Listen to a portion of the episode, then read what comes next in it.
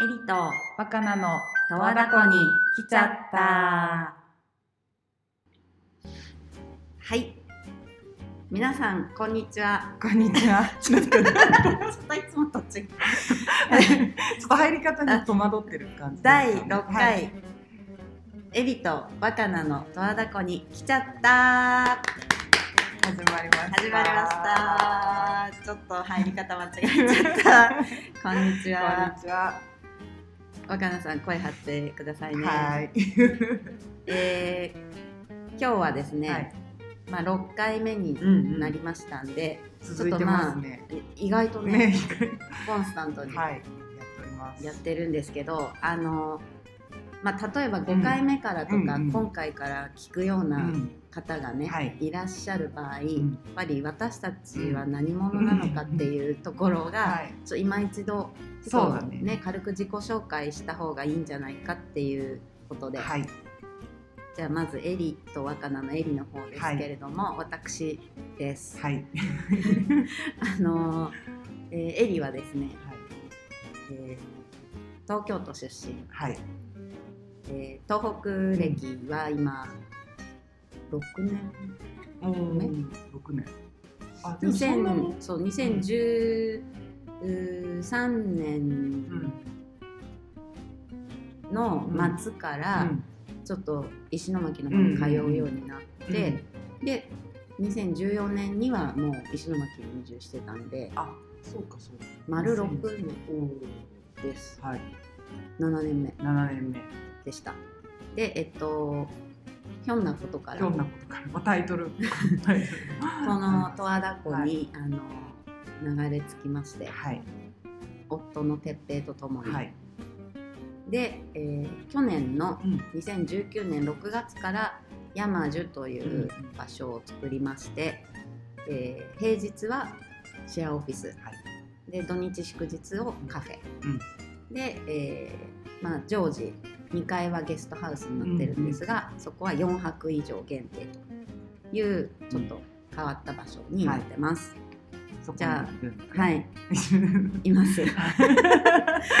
若菜さんは、私はですね、はい。なんかちょっとエリちゃんが出身地言ったからはい言いますけど、愛知県。神田市というところ出身ですね。ですね。あんまり知名度はないあれだよね。三つ館さん。三つ館の本社があったり童話作家の新見南吉の生まれたあ場所ゴンギツネとーかね、はい。まあ、そういう場所で育ちまして、うんまあ一回名古屋で就職をしつつ東京にまあ転勤で行ってまあいろいろこうありましていろいろありまましして現在はまあ東京で編集者になり、うんで、まあ、ひょんなことから十和田湖に来てしまい二拠点なんね。そうですね。だからまあ東京で主に割と編集業で十和田湖ではまあちょっとこう十和田湖をねみんなで盛り上げようとして若菜さんの個人的なそうねか活動活動をもしてね。しながらまあ山津の会員としてオフィス活用したり山津でイベントをやったり、まあ、みんなで楽しくやっております。はい、そんな二人でお届けする、えーまあとにかく十和田湖の魅力をそうだね。勝手気ままに伝えよううんうん。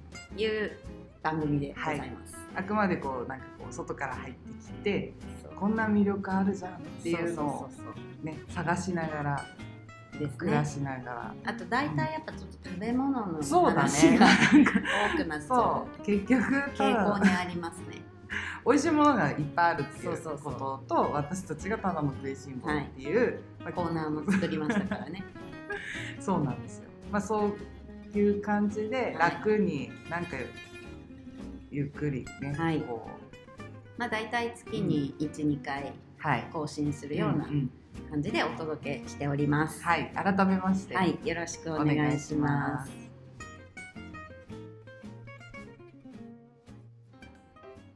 はい、それでははい。最初のコーナー、ほっこりしちゃいました。はい。です。は今日は若菜さんからはい。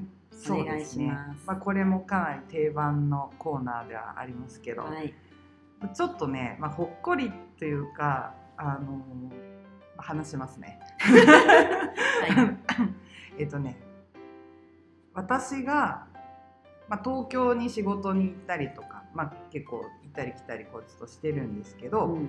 そのね、ある日今日今から東京に行こうって言ってた時にあの、まあ、ちょっと近所の住人がねうん。あの、まあ、ルパンっていう住人がいるんですけど まああの見た目はまあルパン。年を取ったルパン。ひどい。どうしようこれ誰か。いやいやでもまあ年齢はだってほらルパンより高い。ねそうお年を召してるから実際のルパンよりも、はい。間違いない。でそうそう。で、まあ、お土産さんお土産屋さんをねやってるやってるというか働いてるはい。関係で、よくいろんなものをもらうんですよなんかこうラブリーパイとか、はいはいはい。アップルパイのあの昔ながらのそうそうそうお土産。産。うん。とかね、いろいろもらうんだけどなんかその行く時に「ああ!」ってまた来てなんかあこれなんか喋り方すごい似てる。なんかリンゴ持ってっかって。でなんか普段はそんなもらってもこっちでも結構もらうじゃないリンゴって、うんそうだね。だからあじゃあじゃあ東京行くしせっかくだからちょっとお土産に持っていこうかなと思っていただいたんですよ。はい。ねその場にねなんかいっぱい人がいてで欲しいっていう人が私を含め3人いて、でバーって持ってくるんだけど 6個ぐらい入ってるの。うん。1人、うん。すごい立派なリンゴが。で黄輪あの、ねうん。黄緑のとか富士とかいっぱいいいろんな種類をくれて。えで私はまあそれを抱えて、ーうんでちょうど2日後ぐらいにあの雑誌の撮影があって、うん。まあいつも 馴染みのメンバーでやっているのでちょっとこうお土産にうん。持っていこうかなと思って、うん。その撮影に持ってたのルパンのリンゴ、うん。でこうどうぞって言って分けて、うん。でまあ撮影開始しました。うん。で撮影がねその、まあ、器と料理の撮影だったんだけどあ、まあ、結構、まあ、もちろん考えてるんだけどなんか即興でうん。こうしてみよう、うん。ああしてみようっていうのはまあよく出るんだけど。そうそうそう。で木の器の撮影で、うん。その時に木の器なんだけど平たいねまあ本当におそお皿になっていて、うん。ほぼ平たいんだけど、うん。なんかその人はそこにもうそのまま肉とかリンゴとか包丁で入れて切ってそのまま置くっていう。そうそう。でもさ思ったんだけどこれちょっと話ずれちゃうんだけどね。肉とかもさなんかカッティングボードで切ってそのまま出すっていうのもあるんだけど、けうん。結構煮汁とかさ、なんか煮汁っていうか肉汁、うんそういうのがバーってなるじゃん、うん。でもお皿にさあればさもうそのまま出せるしすごい。そうなの。なんか結構衝撃的で、うん。すごいなと思ってでそれでなんか肉の話があったけどじゃあちょっと果物でもって言ってあって中野ちゃんのリンゴがあるじゃないかって言って、ルパンのリンゴをお急遽撮影に使用してその木の器でナイフを入れてうん。撮ってる写真をね、ー。でそれは紙面に使われるんですか？おそらくまあ使われるじゃあかなと。ルパンそのリンゴが。が全国紙にって全いう。国紙デビューっていう話をねちょっとしたいなと思って、はい。もう思わずみんなのねメッセージメッセンジャーのグループにも送ったんですけど。来ました来ました。えちなみにその撮影現場の皆さんには、これはこのリンゴはどういう人から来たっていう話は伝えたんですか、いやなんかちょっとうまくルパンの説明をこの都会の東京の人たちにどうあれをあの人を説明していいのかちょっと戸惑っちゃって聞かれたの誰にもらったのって聞かれてなんかリンゴリンゴ農家に精通してる人みたいななんかよくわからない。ちょっとそれ全然違うすごい言ってでもすごいね切ってみんなで食べたんだけど、うん。めちゃくちゃ美味しかったあ本当、なんかやっぱりみんなも「いやめ美味しいよ美味しいよ」って言って青森ですうんうん、食べて、まあなんかちょっとほっこりしちゃいましたっていうえ話、ーもうちょっとあれかな、うん。ルパンの説明をさ、うん。しないとえルパンって何？って今なっちゃってる そうだよね。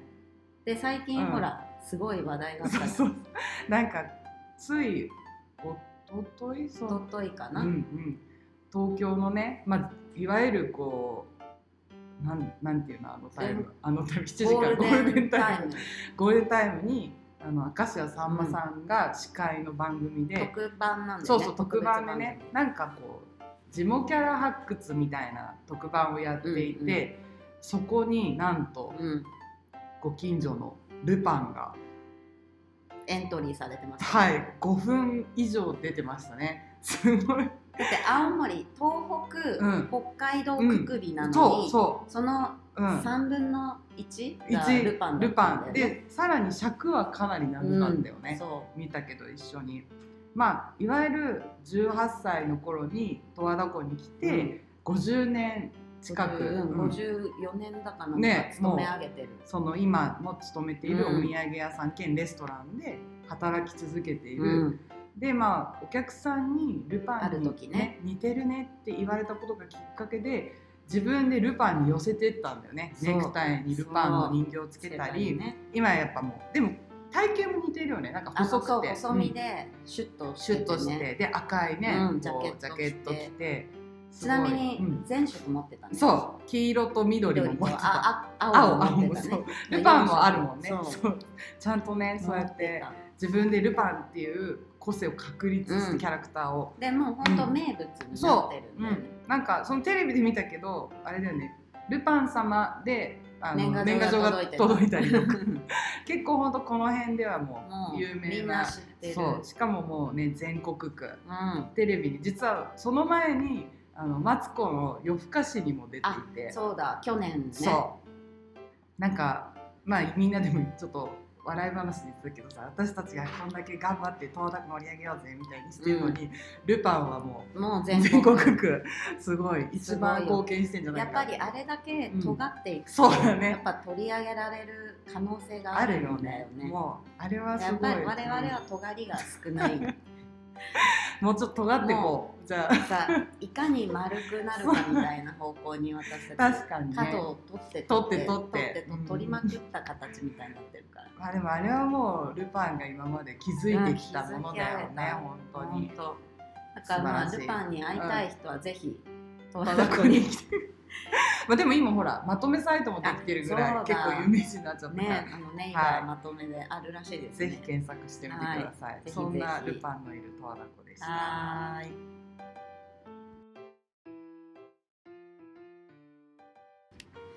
はい、次のコーナーは私たちただの食いしん坊。はーい。もう定番のコーナーです。まあ何回も言うけど一番好好きなコーナー。もうね、それだいぶ言ってるから、うんみんな分かってる。初めて聞く人あ、そうだね。そうだはい。ということで、んん。こちらのコーナーでは、うん。まあ、あの私たちが、うん。この十和田湖のね周辺で、うん。まあ、ゲットしたりいただいたものをどう美味しく食べるのかっていう、まあ、お店がないからねそう。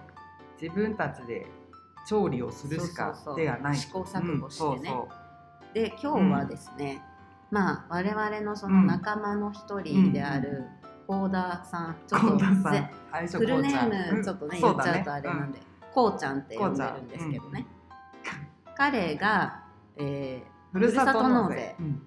を、えーまあ、やっていたようで、年末にね。で、うん。そのその先がうん。北海道の足寄町、ね私初めて聞全然私漢字も思い浮かばなかった、うん。申し訳ないんですけど、もう足寄町の、えーチーズうん。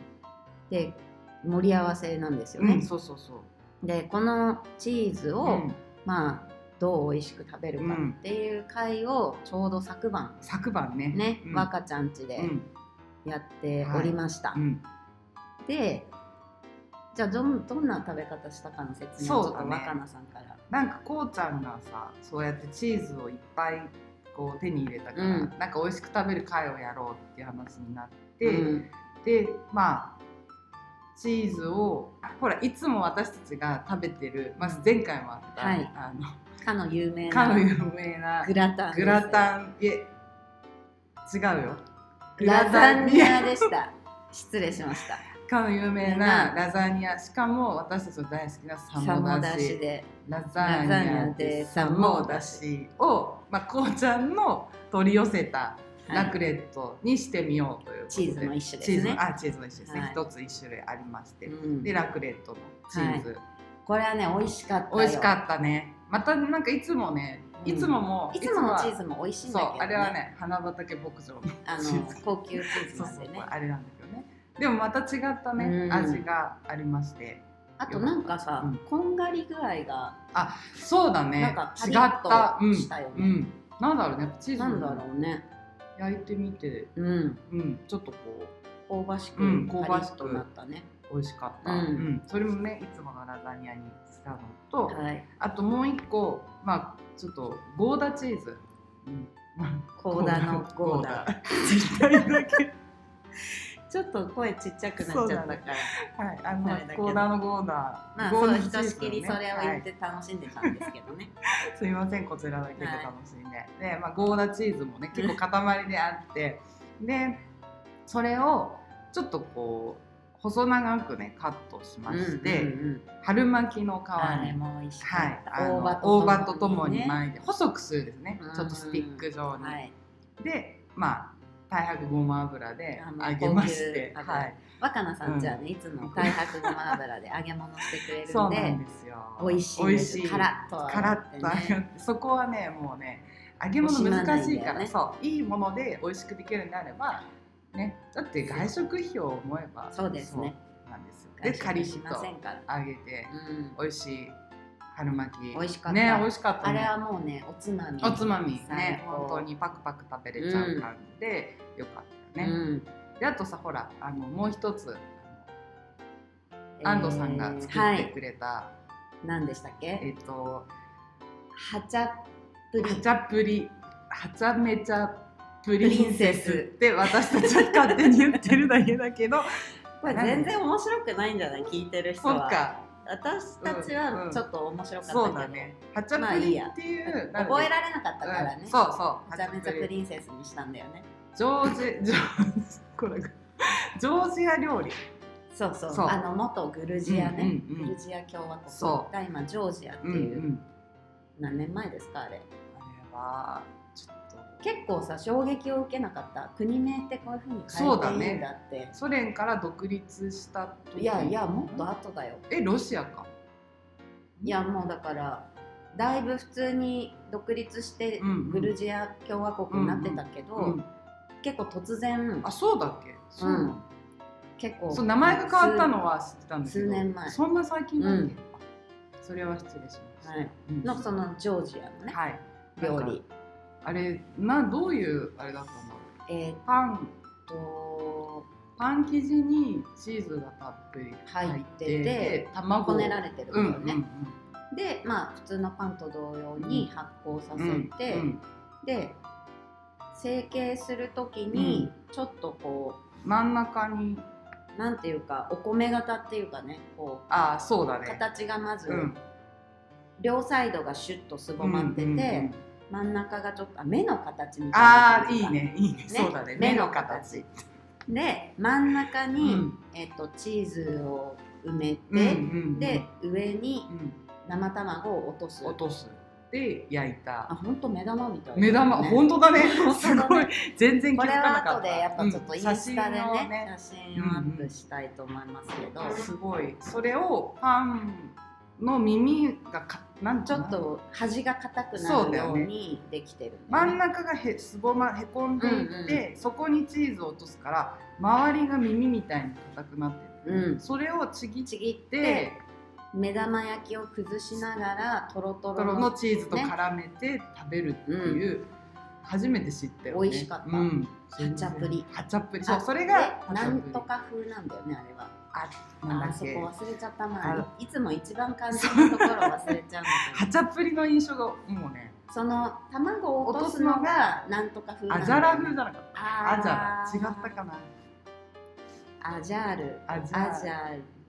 まあちょっとそういう感じ。うんねなんとか風。その地名なんだよね、多分。うんうんうんその地方名がついてて、うんうっんていうのをいただきました。そうだよであとエリちゃんもいあの豚肉のとか、まあ、チーズはかけないけどいっぱい持ってきてくれてそういろいろ持ち寄りしてみんなでそうやって、いつも通り。はい。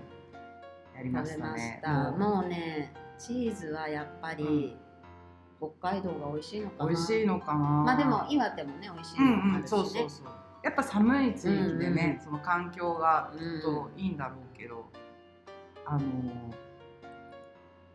美味しかった、うん。その足寄町のね牧場の方に感謝したい、はい思いまもう幸田さんにもねゴーダのゴーゴーダダを持ってきてくれて。あとほらたこ焼きにも入れたね。ああそうだ、んん。あちょっとずつ、ね、そうそう。こうちゃんがたこ焼きを作ってくれて、その中にそこもがゴーダを。とろけてね。そうそうそう。固まらなかった。ですねる美味しかった。美味しかった。昨日ははい。チーズ祭りでした、っていうお話でした、はい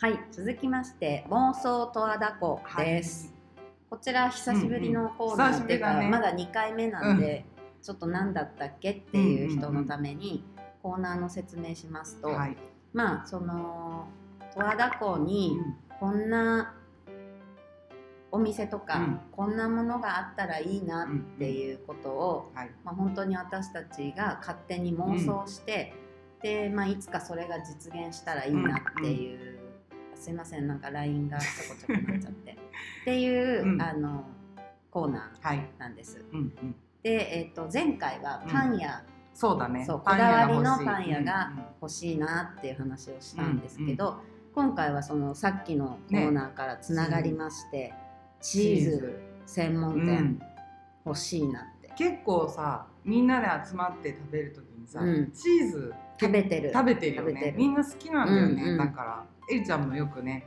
こうモッツァレラとかカマンベールとかね。ベールとかブルーチーズとかね、うん。いろいろ持ってきてくれるし、はい。私もやっぱりなんか盛岡行ったらチーズ買おうとか、ね。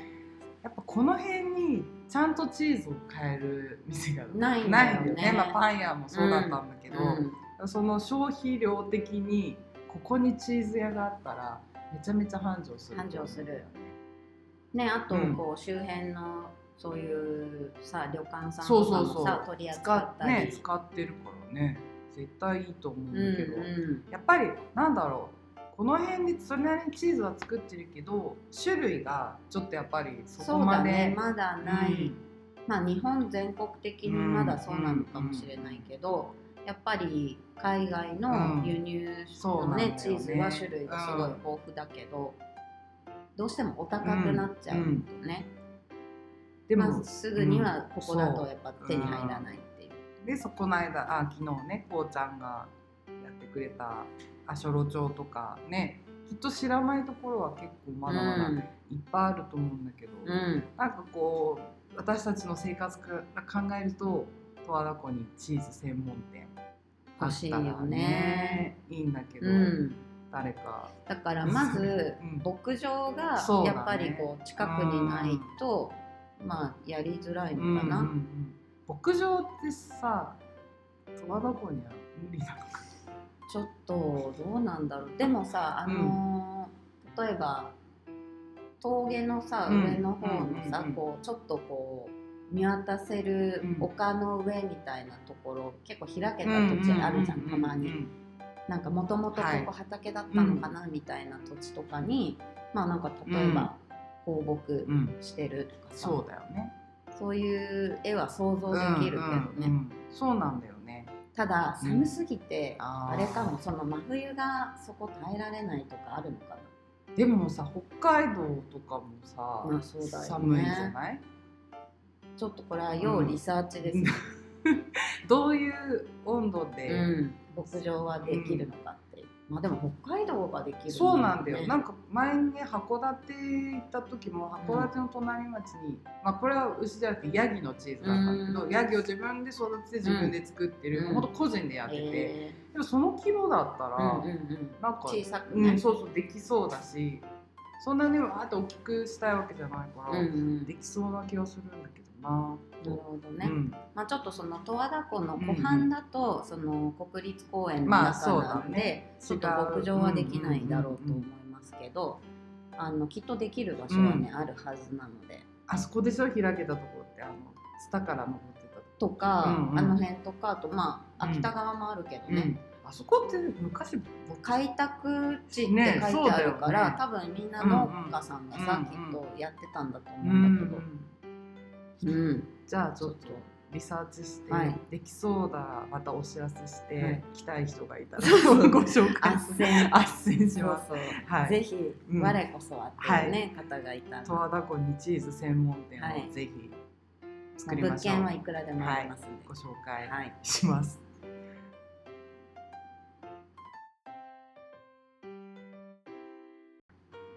はい続きまして、えーこちらのコーナーも久しぶりで。一回目以来じゃん。1回目以来、ねそう第1回目にやったんですけど「うん。私語ります」はい。コーナーです、えー今回私また語りますけれども、これただ語るっていそうそうそう、あのどんな話題でもいいんだけど、うんうん。あのーまあ若ちゃんもそうだけど、私も今仙台に、えー、と一応まあ借家がね、うん借りてる家がああるあり十和田湖で山樹をやってるっていうことで、うんまあ、2拠点のはい。生活になってます。で最近まあ多分2拠点の人増えて、うん。私もまあ友達に何人かいる。よね、うん。結構。で、うん。まあ、みんなそれぞれね、うん。その例えば若ちゃんみたいにうん。東京と田舎うん。っていう人もいれば、田舎と田舎っていう人もいるし、うん。まあ半分都会っぽいうん。うん地方都市で、まあ、ちょっとほ片方はど田舎だったり、うん。うん。まあ、いろんなパターンがあると思うんだけどで、まあ、我々もその2拠点をやってみて、あのすごくね、まあ、移動はねちょっとまあ大変だったりはするけど、慣れてくるとまあ大したことでそうはない。だよね、慣れだよね。そうそう。移動はね。であの、まあ、ただやっぱりあの、まあ、もちろんお金が潤沢にある人は、あのいくらでもね、うん。両方豪華な家に住んだりねうん。多分できるんだけど、うん。まあ、なかなかそんな人はいないと思うんです。でまあ、うちもやっぱり固定費を減らしたいよねっていうことで、でまああの仙台に帰るのも、うん。まあ、お仕事があってうん帰るってなると、まあ、月に数日間、うん。なまあ、長くて1週間とかしかいないので、うん。やっぱりそこの固定費をこういかに抑えられるかっていうのが、やっぱ2拠点生活を続ける上では、ね。あの重要になってくるかも。若ちゃんもね、そうだね。そうだよね、うん抑えないと。もう全然ダメだね。本当でこっちはさそんなに逆に、まあかからないもんね、そもそもね。だからやっぱり東京とか仙台とか、うん。割とねやっぱ都市になると固定費が家賃とかかかってくるから、そうなんだどれだけ抑えて、うん。まあ暮らしをどっちをメインにするかっていうところとそうか、だね。とまあ昨日本当に仕事だけの場所っていう割り切ってうん。やれば、うん。まあどっちもいい生活できたらそれはそれでいいけど、うん、ね、そんなに皆さんうまくいくわけじゃないし。なので、まあ、あの今回、うん。我々あの仙台の家をですね、うん。まあ、ちょっとうん。お安いところに引っ越そうと決断しまして、えーついにうん。先週観光しました。ね。めちゃめちゃすごいタイトにやってそう。でしかもあの前そう今住んでた家に引っ越す時も自力でやったんだけど、うんうん今回も自力であそうなの？全部業者え頼まず。すごい。家具とかは？もう家具も自ト分たちで。ラックは借りたの？うん借りてない。え？あのあのうちのステーションワゴンに積めるだけ積んで、往復しまくるっていう。すごい。でベッドとかは？あベッドは使ってなかったから。あれ？そうだっけ、うん。え嘘？布団だった？布団あ生活してそっかそっかなので、まああの大きな本棚がね、とにかくうん。あるんだけどそれもまあ解体できるやつだったから、あのまあ哲平が頑張って解体しまして、トランク閉まんないんじゃないあちょっと、うん。はちょっと開いちゃってる状態とかで運んでた、うん。まあこれ言っていいのかないけど、赤旗赤そう旗、うん、ちょっと。でも多うん。分車のはみ出しって、確か何センチまで OK とかあるじゃん,、それには収まってましたんで、でまあとにかくちょっと話それちゃったけど、そういうまあ、うん。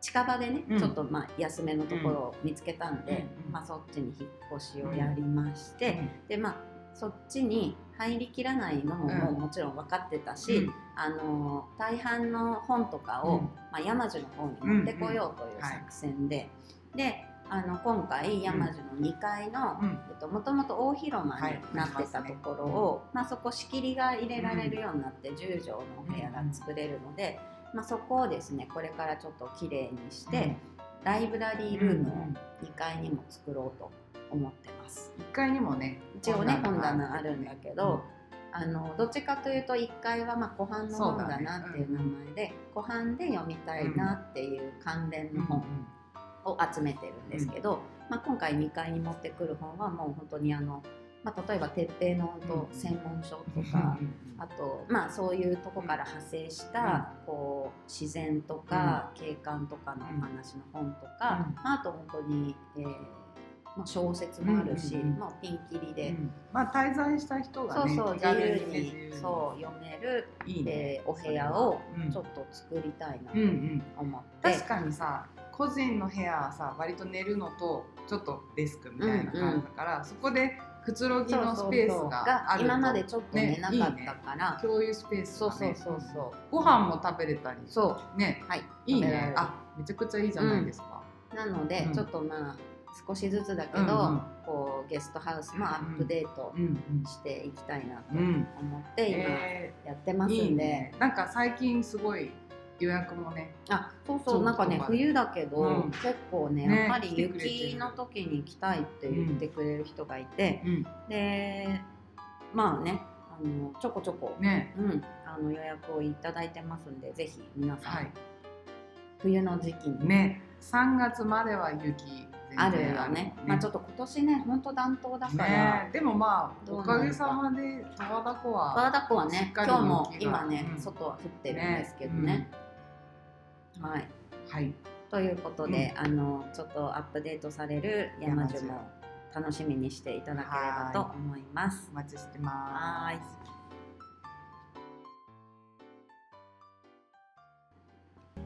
はい、それではもうエンディングのコーナーにね。はい、なってしまいました。まあ今日も多分30分は超えてしまっているんですけど、30分とは言っていい。はい、いつも超えちゃう。うんで、あちょっとさその前にさ何？この間またお便りもらったんだけどさあれ？おお便り？便り？あ感想か。なんだったっけ？あ？のエリちゃんのさお母さんあれなんかのラジオで私の滑舌が悪くてあれ？ああれはね、お便りではなかった。お便りじゃない、あの LINE でね、うん、ああそっかそっか。のダッセーターパーティあーの話そうをしたダサいセーターっていうのがうんピンとこなかったらしい。うんうんラッセーラーにこれそれがラッセーラーが ちょうどねねぶた祭りちょっのとあそうかそうか。っていうお話あはお便りではありませんでした。じゃあこの話が知りたい人は第4回目そうだね、を聞いてもらったら謎が解けると思います。4回目だっけ？4回だかな。五回。あ、いやいや、4回目。4回目だ。はい。すいません余談でした、はい。で、はい。えっ、と、エンディングはいつももらい物、最近のもらい物をね、ちょっと土地柄ねこうもらい物が、はいはい多いというお話しすることで、コーナーです。はい、じゃあ、若菜さん、はい最近何をもらいました？私はあのね十和田湖のみんなのお母さんみんなのお母さん。そうです。はいあのちょっとフラッと英子さんがやっている喫茶店に行った時に「今日持ってくクレソン」って言って「クレソン!」うん、大好きクレソン。はい、大好きクレソン。それはもらうよねもらうよね。エフさんもね、多分どっかでね、自生してるのを取ってきてるんだけどね、場所はなかなか教えてもらえ秘密のない。そう。なんかもらうのを楽しみにして。はい。はい、それはまあ、いいな、クレソン、本当いいよね。本当いいよね。あとやっぱ自生のクレソンはね、うん本当に美味しい。いやだってでも、奥入瀬渓流でもあるんででしょ？も渓流は取っちゃいけないかそうらそうだ。だからやっぱこう、はい取りたいけどうん取れないっていうもどかしさが渓流とかはありますね。すごいね。でも、はい、皆さん取っちゃいけませんからね。はい、美味しかったです。はい。エリでちゃんは私はね、あの先日またあの弘前のうん。三上ファームさはい。んと、えー田子町の、うん。えー、ニンニク農家宮野のはい。ニンニクさんが遊びに来てくれて、えー夜な夜なうん。あの薪ストーブをはい囲んで、宴会を。そうそうそう、はい。であのストーブでこうご飯作ったりいいね。そうしながら、うん。あの遊んでたんですけど、うん。その時にまたリンゴをうん。いただきまして、無農薬、無農薬リンゴをいただきました。で、あのもう本当いつもね、うん。いただいてるんだけど、もう美味しくて、うん、うんささっと洗っても丸かじりね。できちゃうので、そうね。はい、安心安全のうん。美味しいリンゴ、いただいちゃった。はい、楽しんでます。まあ、そうね、他にもまあいろいろあるんだけど、特筆すべきところはっていうところで。時期的にもね。はいでした。はいじゃあ、えー今回第6話、そろそろはい、おおし別まいのれの時間。はい、お時間になりました。まあ最近毎回言ってるんだけど、はいお便りがねお便欲しい、お便りがね 欲しいよね、はいまだねいただいてないいただいてないんですよ。まだ直接うん。ね親戚とかまあ親とか親、まあ、近くの友達からコメントはいただいてるんですけど、あそれでね、あのー我々の仲間のやすくんが、うん、うんうんうん。昨日私に言ってくれたんですけど、お便り欲しいっていう割に、ちょっと送り先の情報とかなるほど。が公開されてないから、ちょっとはてなってなっちゃう人がいるって。そうだよね。でああそうだよねと思って、それは不親切だったわと思って、あ申し訳あのーちゃんとね、うん。ちょっとページにはい。インスタグラムも我々やってますので、はい。ぜひそちらもご覧いただいてそちらのダイレクトメッセージでもいいですし、あとお手は紙の場合はは山樹にうんうん送っていただきたいので、そうだねちょっとその住所はね、はい。また書きたいと思います。がこちらのステーキアでしたね、はい。失礼しましたそうなんですそれで来なかっそれたのかな。で来ないということにしておいて、はい。ぜひあの次回までにお便りいただけることを期待して、はい、おそらく読まれます。読みますよ。おそらくじゃないよ。読みます。読みます、はい。あのもう絶対喜よ。んで、はい。はい、もぜひねうはい。お待ちしておりますので。ももう100枚来ようと200枚来ようとそれはちょっと読めないかもしれないけど。順番にはい順番に。はい。はい。ということではい。えーまた次回ぜひお聞きいただければと思はいいます。ありがとうございました。はいありがとうございました。バイバーイ。バイバーイ